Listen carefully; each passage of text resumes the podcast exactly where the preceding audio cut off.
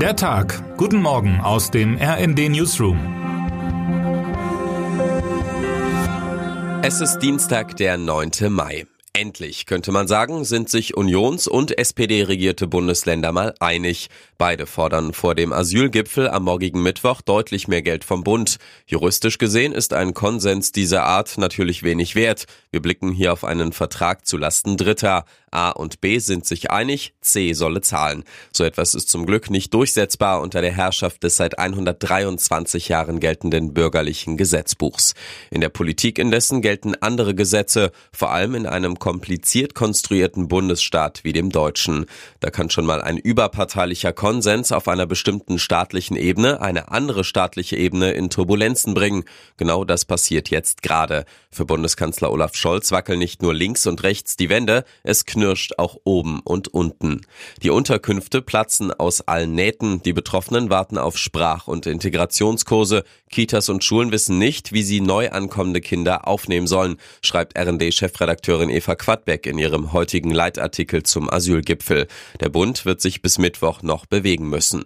Die Bundesregierung allerdings sieht, wie Tim St-Ivani berichtet, keine neuen Spielräume. Zwar werde die für Donnerstag erwartete Steuerschätzung etwas günstiger ausfallen als gedacht, Zugleich aber habe der Bund bereits eine Reihe von Mehrausgaben zu schultern, etwa die kräftig steigenden Zinsausgaben für die Schulden. Was macht der Kanzler aus dieser rundum verzwickten Lage? Traut sich Scholz auch in der Asylpolitik heran an so etwas wie eine Zeitenwende? Nötig wäre es. Mehr Geld für Geflüchtete auszugeben wird unvermeidlich sein. Es geht aber um mehr. Nicht zuletzt auch um eine neue Gradlinigkeit beim Schutz der EU-Außengrenzen.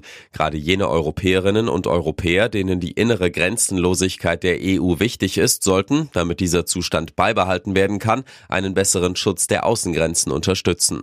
Bundesinnenministerin Nancy Faeser sprach jüngst von einem historischen Momentum, das derzeit in der Asylpolitik spürbar werde. Tatsächlich erscheint plötzlich sowohl auf europäischer Ebene als auch in Berlin die Schaffung von Asylzentren an den EU-Außengrenzen machbar. Der linke Flügel der Grünen sieht darin eine Aushebelung des deutschen Asylrechts, trägt aber seinen Protest nur leise vor. Die Partei, angeschlagen durch die Heizungsdebatte, will nicht noch neuen Zorn auf sich laden. Robert Habeck und Annalena Baerbock werden im Zweifel den Ball flach halten in nächster Zeit.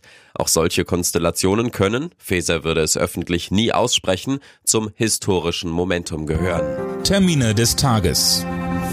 Außenministerin Annalena Baerbock trifft heute in Berlin ihren chinesischen Amtskollegen Qin Gang. Für 13.30 Uhr ist eine Pressekonferenz vorgesehen. Die Gewerkschaft Marburger Bund ruft bundesweit Ärztinnen und Ärzte an kommunalen Kliniken zu einem ganztägigen Warnstreik auf. Für 13 Uhr sind zentrale Kundgebungen in Frankfurt und Hamburg geplant. Wer heute wichtig wird.